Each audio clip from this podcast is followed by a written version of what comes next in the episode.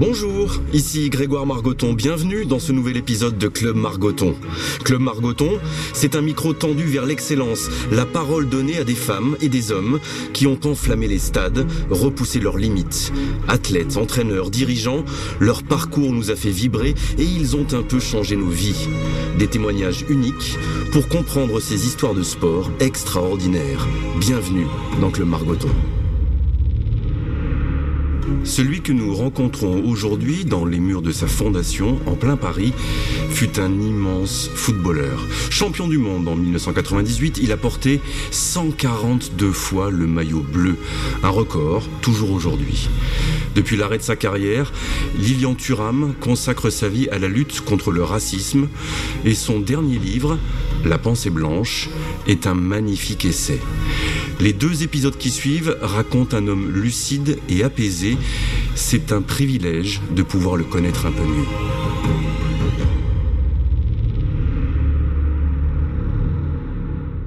Est-ce que dans ce groupe-là, tu penses que tu as des coéquipiers noirs qui se posaient même plus ou pas la question de leur couleur de peau finalement qui, qui était qui était à se à se dire bah je suis là je joue au foot je suis français et c'est tout et c'est pour ça peut-être qu'il se disait, le révérend Thuram, il se pose trop de questions. Parce que moi, je vis très bien sans me poser de questions. Bien sûr, bien sûr. Moi, je pense qu'il y a beaucoup de gens qui qui ne se posent pas ces questions-là. Mais euh, moi, j'ai des frères et sœurs, j'ai des neveux, j'ai des cousins, j'ai des amis, et je sais ce qu'ils vivent hein, quand même. Mmh. Donc ça veut dire quoi? Ça veut dire que je vais faire comme si ça n'existait pas en fait mmh. Je suis pas sûr moi. Je, je, je suis pas sûr que que ce soit. Euh, enfin, moi, je connais la réponse. Pour moi, c'est c'est pas possible. C'est-à-dire que il y a une réalité autour de toi et que tu dois pouvoir alerter les gens sur cette réalité. Mais encore une fois, c'est pas pour culpabiliser les gens de toute façon. C'est juste pour dire attention. Il y a peut-être des choses que vous ne voyez pas. Et en règle générale, ben, certaines personnes qui ne vivent pas une situation ne peuvent pas connaître cette situation. Moi, par exemple, tout au début, quand j'ai commencé à parler euh, de ces problématiques de racisme dans la, dans la société, la première personne qui m'a demandé d'arrêter, d'après toi, c'est qui? La première personne qui est venue me dire en disant arrête. Non, tu vas me le dire. Ma maman. Ah oui, je l'avais oublié. Ma maman. Oui. Elle a eu peur pour toi Exact. Eh oui. Elle me dit, écoute mon fils, toi tu vas bien, laisse, laisse, t'intéresse pas à ça. Et je lui dis, mais maman, ben non, c'est pas possible. C'est-à-dire que je suis obligé de dire certaines choses, parce que la grande majorité des gens ne savent pas, puisqu'ils ne vivent pas la situation. Moi, je, je, je pense que la grande majorité des gens sont de bonne volonté. Je le pense sincèrement. Et c'est pour ça qu'en fait, euh, euh, j'ai confiance dans la vie. Je t'ai raconté euh, la vie que j'ai eue. Donc j'ai confiance dans la vie. Donc j'ai confiance dans les gens. Et effectivement, comment tu veux que les gens changent s'ils ne prennent pas conscience qu'il y a des gens qui vivent différemment dans la société? Je sais pas moi, si on veut travailler euh, sur le sexisme dans la société, il faut quand même que les hommes prennent conscience de la violence qu'ils font subir aux femmes, en fait. Je trouve que c'est une grande force de ton bouquin. Ça, c'est pas de la comparaison ni de la mise à niveau équivalent, mais le racisme, tu le mets sur le même niveau, en tout cas la souffrance de ceux qui en souffrent, euh, sur le même niveau que l'histoire de la, de la condition féminine et, et, et de la domination masculine. Euh, tu, tu, fais beaucoup d'analogies là-dessus. On en reparlera dans le sport ouais. parce que je trouve que le sport, d'une certaine manière, et ce que tu as vécu comme carrière, te permet presque euh, une sorte de parenthèse enchantée dans un monde où, alors peut-être vu de l'extérieur, mais souvent les, les, me parlent comme ça, même chez les jeunes, mmh. où chacun est, est l'égal de l'autre dans le vestiaire. Mmh. Euh, ton salaire c'est pas parce que t'es noir ou t'es blanc, il est le même que celui ou plus important. Si t'es fort. Si t'es fort. Ouais. C'est un peu une parenthèse idéale, un, une carrière de footballeur par rapport à la situation de la société pas chez les femmes, toujours pas chez les femmes dans, dans, dans le sport, d'une certaine manière. Dans le, le foot masculin, euh, c'est euh, c'est un endroit qu'on voudrait qu'il se démultiplie dans d'autres cadres, Mhm. dans d'autres euh, lieux, dans d'autres travails. Parce que effectivement, toi, tu peux être né dans une favelas et devenir le joueur, le plus grand joueur du monde, en fait. Mais dans d'autres milieux, c'est pas possible. Ça veut dire que euh, l'accès à l'éducation ne sera pas la même, les préjugés qu'on va porter sur toi euh, ne seront pas les mêmes, et donc tu vas déjà être bloqué. Mais le blocage le plus violent, c'est que dès le départ, dès le départ, tu vas avoir des messages qui vont te dire c'est pas possible pour toi. Et c'est pour ça que je dis que le racisme c'est d'une violence existentielle incroyable. Parce que on t'envoie des messages sans cesse que tu n'es pas légitime, tu ne peux pas y arriver. Et moi qui j'ai été joueur de foot, hein, le truc le plus important pour un être humain, c'est l'estime de soi. C'est cette capacité à penser que tout est possible. Et les très grands joueurs, ils ont cette estime de soi qui parfois même peut effrayer les gens parce que ils vont penser que c'est de la prétention. Parce que quand tu n'as pas l'habitude, quand tu vois quelqu'un qui est déterminé, sûr de lui, ben ça perturbe parce que la plupart des gens sont dans, dans une insécurité en fait. Alors que les sportifs de haut niveau, ils fonctionnent comme ça. Et moi, je pense que euh, euh, lutter contre le racisme, c'est lutter contre ça, donner à certains enfants ce sentiment qu'ils qu'ils sont légitimes et qu'ils peuvent réussir tout ce qu'ils veulent. Il n'y aura pas de frein parce que tu es une certaine couleur, il n'y aura pas de frein parce que tu es une fille, il n'y aura pas de frein parce que tu es homosexuel. Ça, c'est pas juste en fait. Et c'est vrai que dans le football féminin, en tout cas, eh ben, ça retraduit le monde dans lequel on est. Parce que plus le football féminin sera développé dans une société, plus il y aura d'égalité entre hommes et femmes. Plus euh, la visibilité, plus le salaire sera élevé, plus les publicités vont s'intéresser, plus il y aura l'égalité. Et donc c'est pour cela que le baromètre du football féminin est très important dans une société.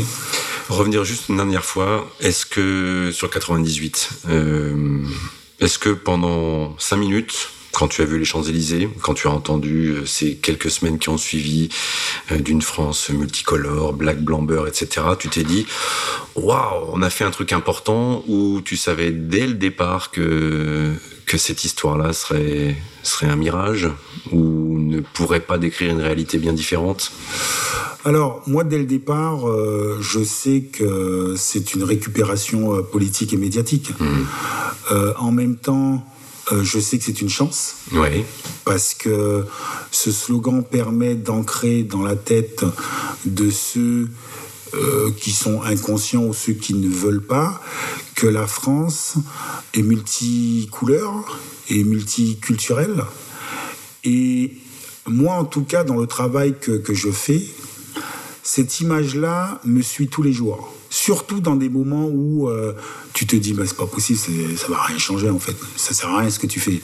Et donc il y a des moments où tu es démoralisé, mais il y a toujours cette image des Champs-Élysées euh, qui est là et qui me dit non, toi tu as vécu en fait. On peut vivre ensemble. Et on peut vivre ensemble intelligemment, même si on ne gagne pas la Coupe du Monde. Parce qu'en fait, les gens sont en demande de ça. Mais là aussi, ce sont des décisions politiques qui vont emmener à construire ce discours. C'est des, discours politiques qui va mettre euh, dans, dans l'inconscient collectif que nous avons le même but, que nous sommes le même groupe. Parce que le racisme, encore une fois, hein, c'est toujours des discours politiques, hein, historiquement. hein. parce qu'on on a toujours tendance à dire qu'en fait, les plus racistes, ce seront les, sont les, les plus pauvres. Mais c'est pas vrai. hein. Chaque fois qu'il y a eu euh, des systèmes racistes, ce sont des politiques qui l'ont mis en place. Et ouais, ça vient pas, ça vient pas des paysans ou des ouvriers. Et donc, euh, non, moi, pour moi, ça a été vraiment un moment très très important. Et certains euh, disent avec une certaine facilité, je trouve, que ça a été un mirage. En fait, c'est pas vrai. Parce que comme je t'ai dit tout à l'heure, euh, nous, en équipe de France, certains joueurs, on avait le maillot des 150 ans de l'abolition de l'esclavage. En fait, France 98 a accéléré des débats de fond qui étaient portés par des associations et qui ont gagné du temps. Et ça donne ce qu'on vit aujourd'hui. Parce que, effectivement, il y a des discours de fond. Et, à mon avis, c'est comme, tu sais, euh, un poussin qui voudrait naître. C'est-à-dire que obligatoirement, il va devoir casser la coquille. D'accord? Et donc, pour qu'il y ait nouveauté, il faut casser la coquille. Et le moment où la coquille se casse, c'est peut-être cette radicalité en fait de ceux qui ne veulent pas changer et ceux qui veulent le changement. Donc cette radicalité donne l'impression qu'il y a une tension, mais peut-être que cette tension va donner naissance à autre chose. On est en plein dedans aujourd'hui, 22 ans après ça.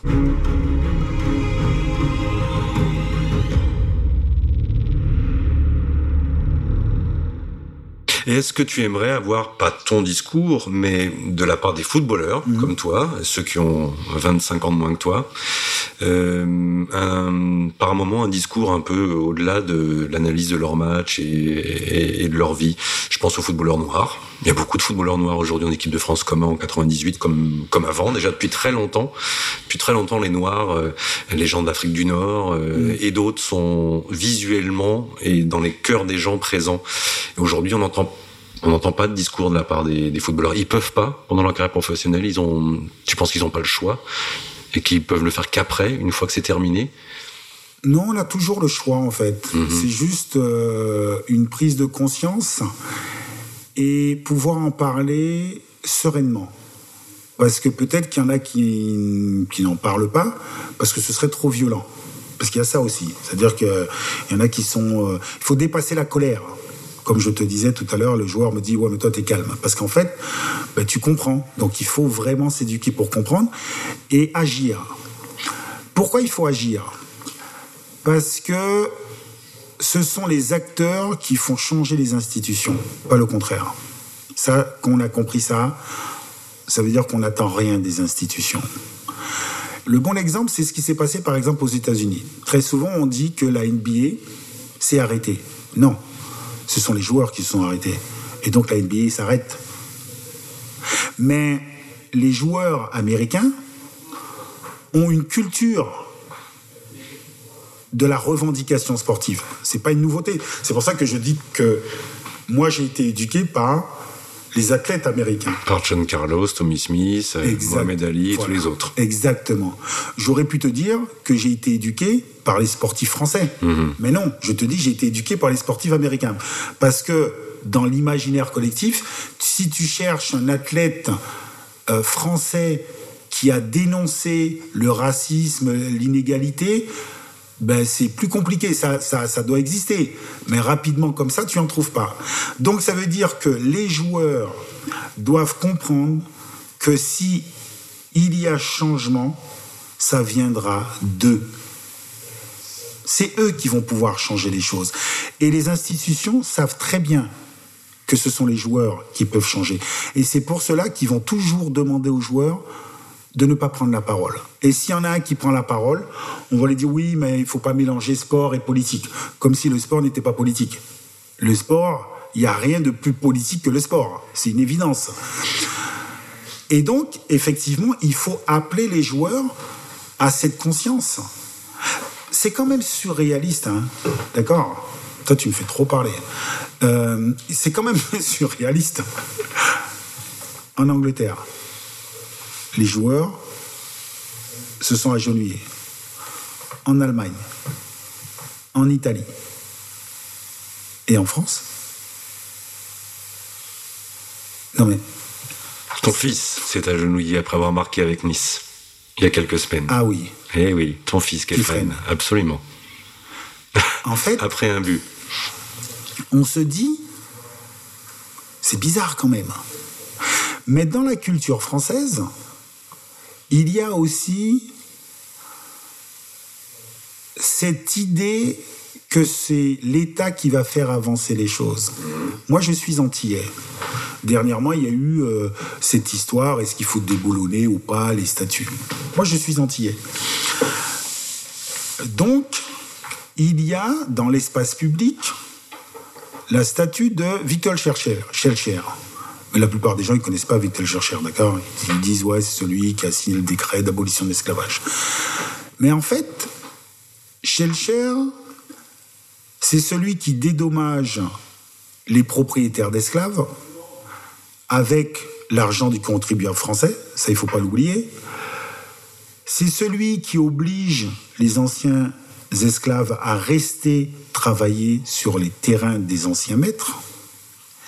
Et surtout, en laissant Schellcher, on oublie que si à la fin de l'esclavage, c'est parce que les esclaves se sont révoltés. Attention, c'est-à-dire que tout changement vient des opprimés qui obligent au changement. C'est-à-dire, si tu veux connaître euh, l'abolition de l'esclavage euh, en 1848 en France, il faut connaître la révolte des esclaves en 1830 euh, ou 31, je crois, en Jamaïque. C'est-à-dire que en France, on a fini par éduquer les gens qui sont opprimés à penser qu'ils ne peuvent pas gagner. Ou qu'ils n'étaient pas opprimés, ou en tout cas ceux qui sont blancs en France te diront, euh, et a priori je les qualifierais pas de racistes mm. forcément, te diront oui mais la situation des Noirs en France est pas la même qu'aux États-Unis, et pas la même qu'en Angleterre. L'histoire est différente. Euh, il y avait encore pas de droits civiques pour les Noirs américains il y a à peine 30 ans, etc., etc. Mais oui, mais question volontairement bête pour réponse intelligente. mais en fait, en fait, euh, mais c'est vrai que tout d'abord, on veut toujours protéger son pays, mais ce qui est normal, mhm. parce qu'on aime son pays. Ok, on veut protéger. Moi, je vois pas ça comme ça. Je dis très souvent à mes enfants, je vous aime trop pour ne pas vous dire la vérité. D'accord? Ne comptez pas sur moi pour vous raconter des conneries parce que je vous aime trop. Donc moi, je pense que quand on aime son pays, ben on raconte la vérité. Effectivement, les mêmes personnes qui disent aux États-Unis c'est pas comme ça, euh, en Angleterre c'est pas comme ça, il faut leur poser la question à savoir est-ce qu'il y a du racisme en France? C'est ça la vraie question. Bah, si, ok, mais il y en a qui vont dire qu'il n'y a pas de racisme. Ok, ben on peut pas en discuter alors. Bien sûr qu'il y a du racisme en France, mais ce qui est normal, c'est ce que j'essaie de dire. C'est-à-dire la France a eu des lois racistes pendant plus de 250 ans. Des lois d'État. Mais la plupart des gens ne savent pas. Le code noir OK Le code de l'indigénat finit dans les années 40. Ok, jusqu'en 1950, comme j'ai dit, on apprenait dans les écoles en France qu'il y avait une race supérieure qui était la race blanche. Donc le racisme existe en France. Est-ce qu'on peut simplement en discuter?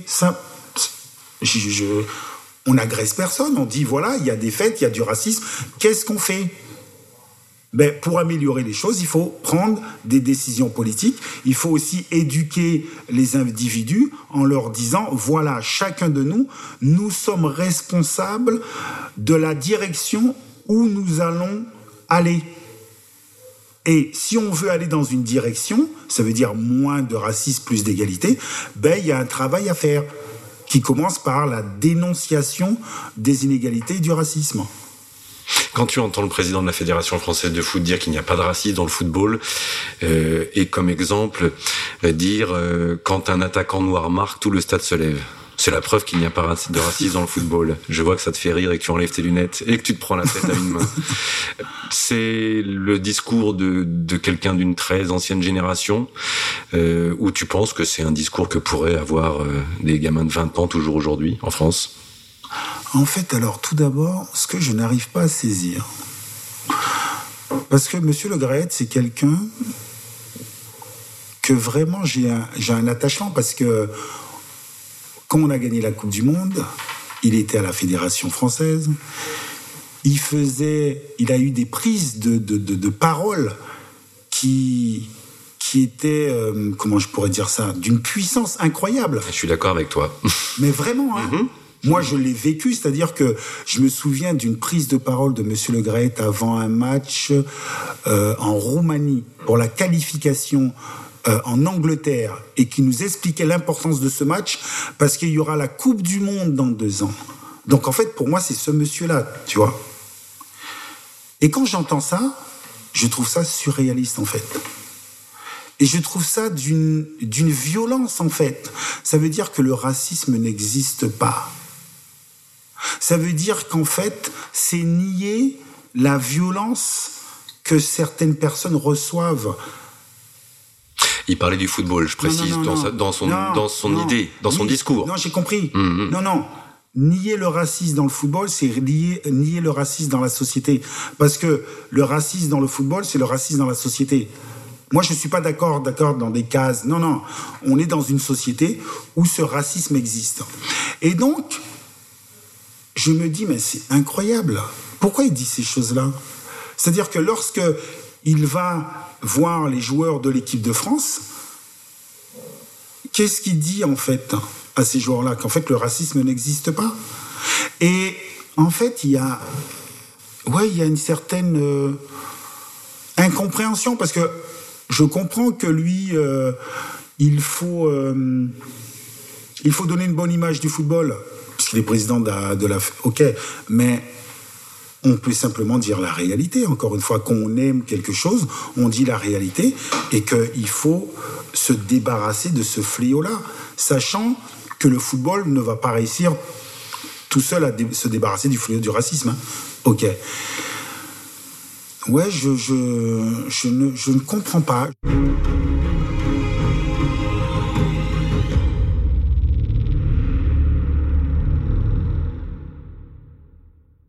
T'en as été victime, toi, dans ta, dans ta vie, euh, de footballeur, du racisme. Je parle pas du des vestiaires, choses comme ça, de remarques de tes coéquipiers, on en a déjà parlé. Je parle de spectateurs, je parle de présidents adverses, je parle de d'un stade, d'insultes, de cris de singe. T'as vécu dans un pays, alors là aussi on se voit de la face en France, mais qui est considéré comme plus lâche à ce niveau-là, qui, voilà, dans les stades en Italie, c'est quelque chose qui est, qui est souvent arrivé et qui arrive toujours. Mais... Mario Balotelli, entre autres, en parle assez souvent. Écoute, moi, quand j'étais, euh, quand j'étais en Italie, bien sûr, bien sûr que il y a eu euh, dans les stades des gens qui faisaient le bruit du singe. Mais il faut prendre conscience d'une chose, c'est-à-dire que quand tu, quand tu reçois la chose avec une violence, c'est pas simplement quand tu es dans le stade, hein, sur le mmh. terrain. C'est-à-dire que même si tu n'es pas sur le terrain et ça arrive dans un autre stade, mais tu le reçois. Parce que je pense que c'est ça que les gens ne comprennent pas en fait. C'est-à-dire que ça, tu n'as pas besoin d'être sur le terrain et que ce soit les supporters du match que tu es en train de jouer.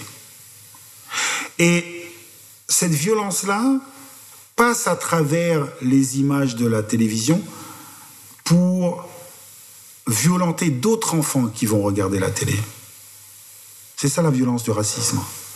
Parce que si c'était simplement les joueurs de foot, euh, ben, les joueurs de foot, ils pourraient s'en défendre. Hein.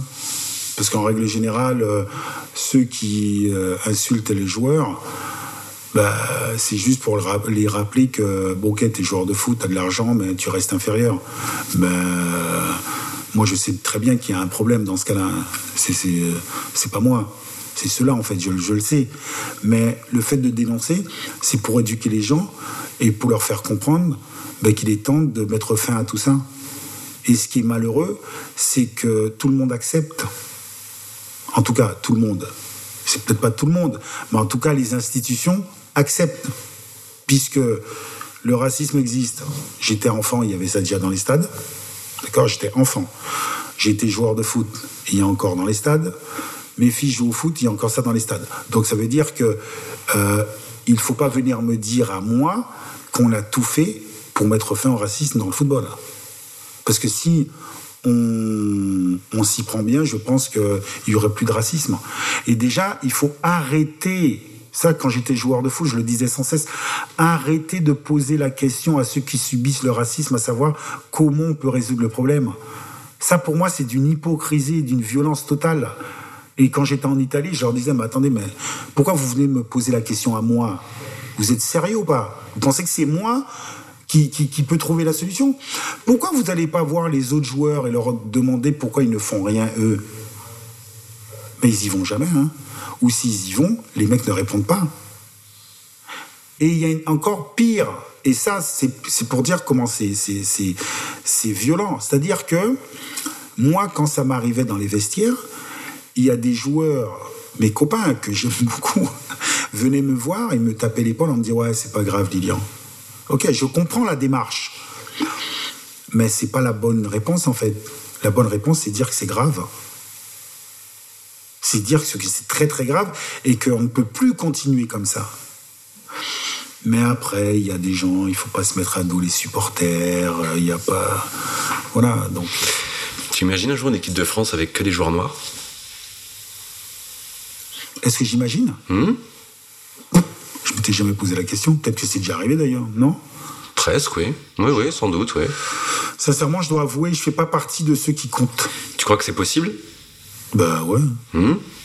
Bah, pourquoi ce serait pas possible? Je ne sais pas. Je ne sais pas parce qu'on est dans une société euh, qui était toute blanche il y a encore, euh, allez, 70 ans et que les choses se font progressivement, euh, que on a encore il y a moins de dix ans eu entendu une affaire de quotas, euh, qu'il fallait que toutes les, les couleurs de notre pays soient représentées dans des équipes, qu'elles étaient symboliques ces équipes-là.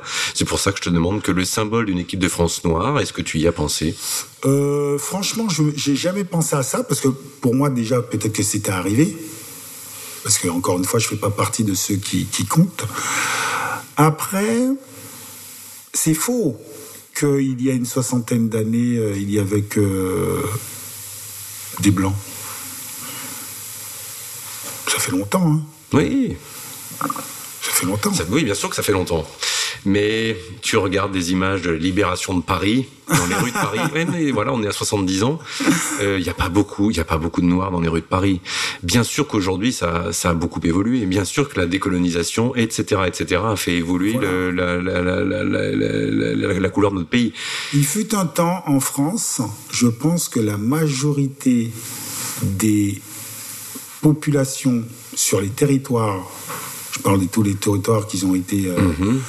euh, colonisés, je me demande s'il n'y avait pas plus de monde euh, non blanc que blanc.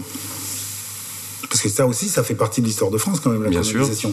Donc les gens, ils doivent comprendre que s'il y a des gens de couleurs différentes aujourd'hui en France, c'est lié à une histoire. Hein. Et donc, euh, ouais, moi, c'est pas quelque chose qui me, qui me choquerait euh, plus que ça. Je pense que je ferais même pas attention. Je sais, parce que franchement, j'étais persuadé que il n'y a jamais eu des matchs où il n'y a que des joueurs noirs. Je crois pas. Ok. 8, 9 peut-être. Ouais, j'ai jamais, j'ai pas, j'ai pas fait attention. Et après, bien sûr, il faut pas être naïf. Mhm. Euh, c'est qu'il y a des gens qui voudraient pas, à qui seraient contre, qui seraient euh, horrifiés même. Et donc, euh, l'important, c'est que ces gens-là ne travaillent pas à la Fédération française de foot. Voilà, c'est ça. Parce qu'effectivement, il y a quelques années, il y avait eu euh, des, dirigeants qui voulaient euh, mettre des quotas en place. Et en fait, ils n'ont même pas assumé, c'est ça le truc. C'est-à-dire que quand on est pris, euh, comment on dit, la main dans le sac, ben, en fait, ils n'assument même pas et finissent par, euh, par te dire, toi, euh, que tu as un problème. Euh, on voit du racisme partout. Monsieur Thuram voit du racisme partout, alors que non, c'était juste une question de binationalité. Mais c'était pas des binationales qui venaient d'Argentine hein, de Pologne. Vous voyez ce que je veux dire? Et en, fait, et en fait, pour moi, c'est. En tant que joueur de foot, c'est un mépris total d'entendre ces discours-là. Parce que c'est ne pas connaître ben, l'histoire de l'équipe de France, en fait. C'est-à-dire que, je sais pas moi, depuis tout temps, euh, euh, l'équipe de France, il y a toujours eu euh, des enfants qui venaient d'une certaine immigration. Parce que c'est pas nouveau, hein. Platini, comment il s'appelle J'allais dire. Copa. Copa. Mmh. Ok. C'est, en fait, très souvent, les gens ne comprennent pas. Ah ouais, c'est parce que ça, ce serait intéressant à expliquer quand même. Pourquoi aujourd'hui, il y a tant de joueurs noirs Parce que les gens, parfois, ils comprennent pas. Mais parce qu'en fait, en règle générale, les joueurs viennent d'une euh, immigration. Ce sont des, des, enfants d'immigrés qui deviennent joueurs de foot. Parce qu'en fait, la grande majorité des joueurs de foot viennent de milieux populaires. Et donc, à un moment donné, l'immigration était polonaise. À un moment donné, l'immigration était italienne. Donc en fait, l'immigration qui était en France était une immigration euh, dite de personnes reconnues comme blanches. Je dis bien reconnues comme blanches parce que quand ils arrivent, ils sont pas vus comme blancs. Ils sont vus comme polonais, Polac, italiens. Voilà. Parce que et après ils deviennent Mhm. acceptables. Mais là aujourd'hui, c'est exactement la même chose. Sauf que l'immigration ne vient plus d'Europe. Et cette immigration vient d'Afrique. Et donc c'est pour ça qu'il y a plein d'enfants. Mais quand tu vois d'où ces enfants viennent, mais ils viennent de, bah, de milieux populaires. Dits populaires, je sais pas comment on dit ça. Et les gens, ils comprennent pas, tu vois. C'est logique en fait quelque part. Et si demain l'immigration euh, vient de Mars, eh ben il y aura des petits enfants euh, verts qui, qui représenteront l'équipe de France.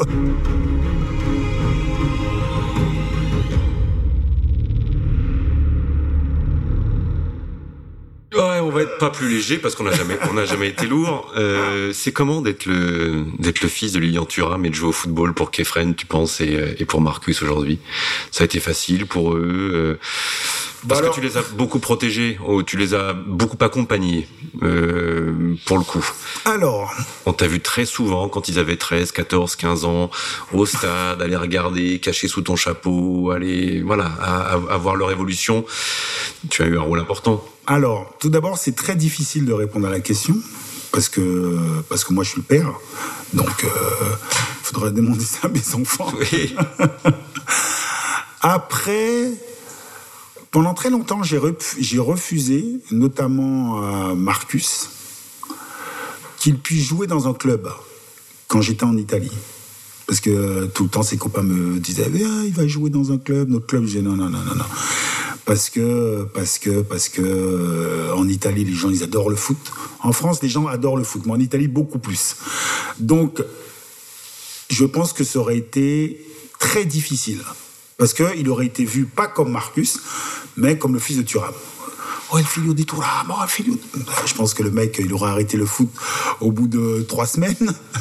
Et donc, euh, donc ouais, il n'a pas joué dans un club. Et c'est quand, euh, quand nous sommes arrivés euh,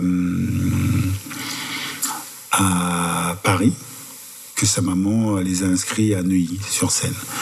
Et c'est vrai que moi, je les ai toujours accompagnés euh, parce que je pense qu'il n'y a rien de plus beau. Et on était avec plein de papas euh, tôt le matin parce que franchement, quand ils sont petits, euh, les plateaux sont super tôt le matin. Et donc, on se retrouvait dans les bars avec les papas, après on allait voir les matchs. Et ça, c'est vraiment un moment juste incroyable. C'est vraiment... ouais, je crois que c'est pour un papa ou pour une maman qui aime le foot, il n'y a rien de plus beau de voir ses enfants jouer. Et donc, j'y allais, j'y allais, euh, j'y allais souvent. Euh, je pense que c'est Marcus un jour qui m'a qui, m'a demandé de ne pas venir. Parce que c'est lui le, le rebelle un petit peu. Je lui ai dit attends t'es sérieux ou pas? Je suis ton père, c'est toi qui vas me, me dire ce que je dois faire ou pas. Je lui ai dit Ah, c'est bon. Et donc il a compris. Le rebelle est allé en Allemagne. Ouais c'est ça. Voilà, ça, ça va le cadrer. Et donc, euh, non, non, c'est un moment incroyable. Et puis, ce qui est très intéressant quand tu vas souvent voir tes enfants, et je trouve qu'on n'en parle pas assez, c'est-à-dire que le foot n'existe pas sans les bénévoles. Et ça, on dit pas souvent, on dit pas assez souvent ça. C'est-à-dire qu'on parle toujours du football professionnel et tout ça, mais s'il n'y a pas de bénévoles, il n'y a pas de football. Et effectivement, il y a les papas qui prennent les enfants dans les voitures, qui les ramènent, parce que généralement les clubs, ils n'ont pas de bus. Hein. Donc s'il n'y a pas la famille et euh, qui font euh, euh, Même à Neuilly. Bien sûr. Et donc c'est non, c'est génial, franchement. Et puis les matchs, ils sont ils sont super contents. En plus, ce qui est très bien quand t'es enfant, c'est que les gosses ils jouent. Et parfois, ce sont les entraîneurs les plus énervés quand l'équipe perd. Parce que les gosses, après 10 minutes, quand ils sont sortis de la douche, ils ont déjà oublié, tu vois. Et je trouve ça génial.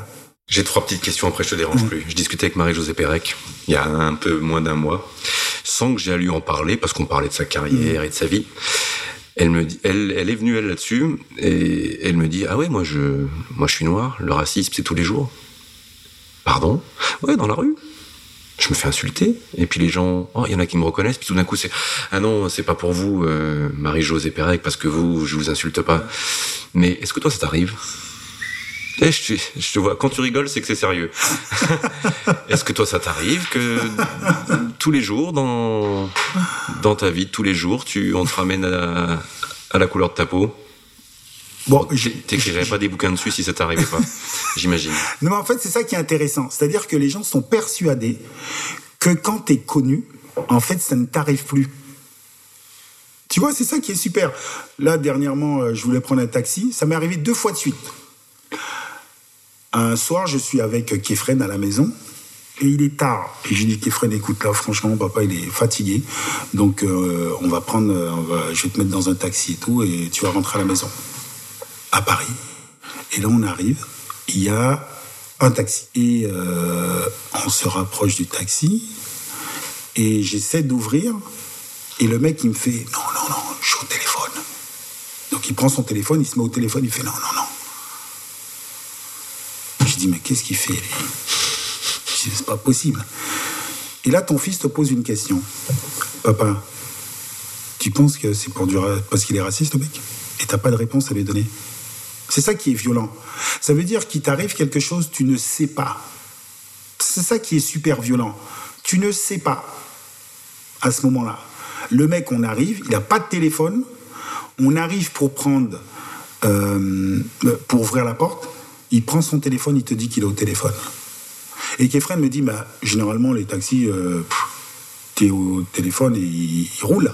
Mhm. Je dis, ouais, je sais. Euh, donc voilà. Deuxième fois. À une semaine d'intervalle, hein. là, c'était avec Marcus et ma compagne. On sort, euh, on est dans le 16e arrondissement. Il est vers minuit et demi, on sortait d'un restaurant d'un ami. Et là, on arrive à la station de taxi, il y a deux taxis. Et donc, on essaie de monter. Il dit non, non, non, c'est pas moi, c'est lui là. Style, euh, c'est pas moi le premier, mais prenez l'autre. Je dis ok, d'accord, on va là. Non, non, c'est pas moi le premier, c'est lui. Non, non, non, de toute façon, vous êtes trois, vous pouvez pas monter dans le taxi. Je dis, mais c'est une blague ou quoi? Et puis là, on me dit, ouais, viens, viens, il y a un troisième taxi qui arrive. Et là, il y a le monsieur qui me dit Ah, monsieur Thuram, vous allez bien? Ah, mais ils ne vous ont pas reconnu. C'est-à-dire que lui pense être gentil en me disant ça. Et il est en train de me dire Ils m'ont pas reconnu, c'est pour ça qu'ils m'ont pas voulu me prendre. Et ce qui est aussi d'une violence totale, c'est-à-dire qu'on raconte cette histoire à une amie, et cet ami te dit ouais mais non je crois pas franchement parce que je pense que c'est parce que vous êtes euh, trois et effectivement euh, on peut pas prendre trois personnes dans le taxi. Non mais c'est sûr, c'est-à-dire que toi tu racontes quelque chose, mais la personne te dit non. En fait, ce que tu as vécu, tu l'as mal interprété. C'est pas du tout ça en fait. Et c'est ça aussi le problème. C'est-à-dire que tout d'un coup, toi tu vis des choses dans la société, mais en fait ce que tu vis, ben c'est pas vrai. Tu n'es pas en capacité d'analyser ce qui t'arrive. Ah ouais, es un peu, je pense que tu es un peu parano. Ouais, d'accord. Quelques jours encore, je sors, euh, il était euh, peut-être une heure du matin, je rentre chez moi, tranquille. Je sors du restaurant. Et je croise un groupe de jeunes. Et là, il y en a un qui me dit Ouais, ouais, on sait, les champs de canne à sucre. Et là, tu as toujours un moment où tu te dis, mais est-ce que tu as bien entendu, tu vois? Le fait de réfléchir, les mecs se retrouvent à 15 mètres. Tu te dis, mais j'ai bien entendu ce qu'il m'a dit, lui. Et là, je l'appelle, je dis, oh, jeune homme, viens voir un petit peu là, s'il te plaît. Ouais, ouais, viens, viens voir parce que j'ai pas entendu, viens voir. Et là, il s'arrête. Il s'arrête, je vois qu'il discute. Et là, il y a deux jeunes qui arrivent, euh, qui reviennent vers moi. Et il y en a un qui me dit euh, Non, mais excusez-moi, là, je suis complètement bourré, je suis vraiment désolé pour ce que je vous ai dit, et tout ça. Et là, tu, tu comprends qu'effectivement, c'est bien ce qu'il t'a dit, tu vois, parce que tu lui as rien demandé. Il s'excuse et tout. il me dit Non, non, excusez-moi, euh, je suis désolé. Et il dit merci. Et il part. Donc en fait, lui s'est excusé. Lui, il a entendu que je, m'excusais moi, enfin je m'excusais, que je lui pardonnais, et il est parti. En fait, c'est ça le racisme. C'est-à-dire que les gens, Ils te balancent ce qu'ils veulent, ils ont un comportement négatif avec toi, mais en fait, toi, à aucun moment tu dois être énervé et tu dois les excuser. Parce qu'en fait, je ne voulais pas. non, je voulais pas dire ça. Non, non, excusez-moi. Donc, Marie-Josée Pérec, ok? Donc, tu peux être Marie-Josée Pérec. Tu peux être euh, moi, ma femme, qui est journaliste à M6. Tu peux être avec un mec qui fait du foot en Allemagne. Ok? Et tu, on te renvoie à ta couleur. Ça veut dire que les deux taxis-là, ils se sont imaginés je sais pas quoi, parce que je suis pas dans leur tête, mais qu'en tout cas, il fallait pas nous prendre. Et donc, ouais. ça, les gens, ils vont se dire, c'est vrai ça Ah non, il doit mitonner là, c'est pas possible. Non, mais c'est pas possible. Et en fait, c'est pour cela que il faut qu'il y ait des personnes qui racontent euh, certaines réalités pour prendre conscience. Voilà. Je vais faire l'avocat du diable, juste, mm. je, je, peux te relancer sur deux heures. Et ceux qui vont te dire, euh, oui, mais maintenant, de la part des gens euh, noirs ou d'autres, il y a du racisme anti-blanc. C'est une autre notion, hein, mais c'est plus récent. Alors, non, mais c'est pas récent ce truc de racisme anti-blanc. Hein. Non, non, non, non. En fait, lorsque on s'intéresse, c'est l'idée que ceux qui sont violentés, c'est pas les non blancs en fait, c'est les blancs qui sont violentés, mais depuis toujours. Hein. C'est-à-dire aux États-Unis, d'accord, euh, on va prendre la, colonisation des Amériques. C'est des Européens qui arrivent, qui massacrent les autochtones, mais ils ont peur des autochtones. Ils ont peur que les autochtones prennent ce que eux ont, mais qui ont volé, hein. D'accord ils font venir des esclaves d'Afrique. Ils les esclavagisent sur ce nouveau territoire. Mais ils ont peur des Noirs parce qu'ils peuvent les agresser. Et donc, c'est eux, les gentils, et les autres sont les méchants. Donc, en fait, qu'est-ce qu'on, c'est quoi le racisme? C'est quoi le racisme? Le racisme, les gens, ils pensent que c'est qu'on t'insulte simplement sur ta couleur de peau. Mais c'est pas ça le racisme, c'est tout autre chose. Hein. Et moi, je, je fais un pari, d'accord? Ça va être diffusé. le pari va, voilà. va vivre sa vie. je vais rencontrer mon côté un peu, un peu stupide. Je fais le pari avec quiconque, d'accord? Quiconque le veut. Vous vous déguisez, vous devenez, devenez noir ou devenez non blanc dans la société française. Et je veux voir combien de temps vous allez résister avant de demander de sortir et de reprendre votre couleur blanche. On fait le pari, c'est-à-dire que si vous pensez que le racisme n'existe pas, et pour savoir qu'est-ce que c'est le racisme, ok, combien de temps vous êtes en capacité de rester dans, la peau de noir ou dans la peau de non blanc? Et je vois combien de temps vous... c'est parce que c'est c'est et c'est pas simplement une question de blackface j'ai bien compris. parce qu'en fait moi je vais dans je vais dans des je vais, je vais dans des je fais pas mal de conférences tu vois sur ces sujets. Et Souvent, je pose une question que je peux poser d'ailleurs euh, aux auditeurs. Est-ce que vous aimeriez sincèrement être traité comme on traite les non-blancs dans la société française? Est-ce que vous aimeriez que vos enfants soient traités de la même façon qu'on traite les non-blancs dans la société française? Répondez à cette question. J'ai jamais trouvé quelqu'un pour me dire qu'il aimerait. Hein. Personne lève la main. Personne. J'ai jamais trouvé personne qui dit ben moi j'aimerais bien moi. Bah ouais parce que donc ça veut dire que vous savez en fait. Hmm. Ok et si on sait ben qu'est-ce qu'on fait pour que ça change? C'est tout ce qu'on demande. C'est normal que les gens qui souffrent dans une société puissent demander que cette société change. Voilà. Ça n'a rien à voir. C'est pas pour culpabiliser les gens, dire qu'un tel sont mauvais. Euh, personne n'a dit que les blancs étaient mauvais. Personne n'a dit que les noirs étaient gentils. Non, Personne n'a dit ça. Sauf qu'il y a une confusion. Et quand on parle de ces sujets-là, les gens ils se sentent agressés personnellement ou en groupe.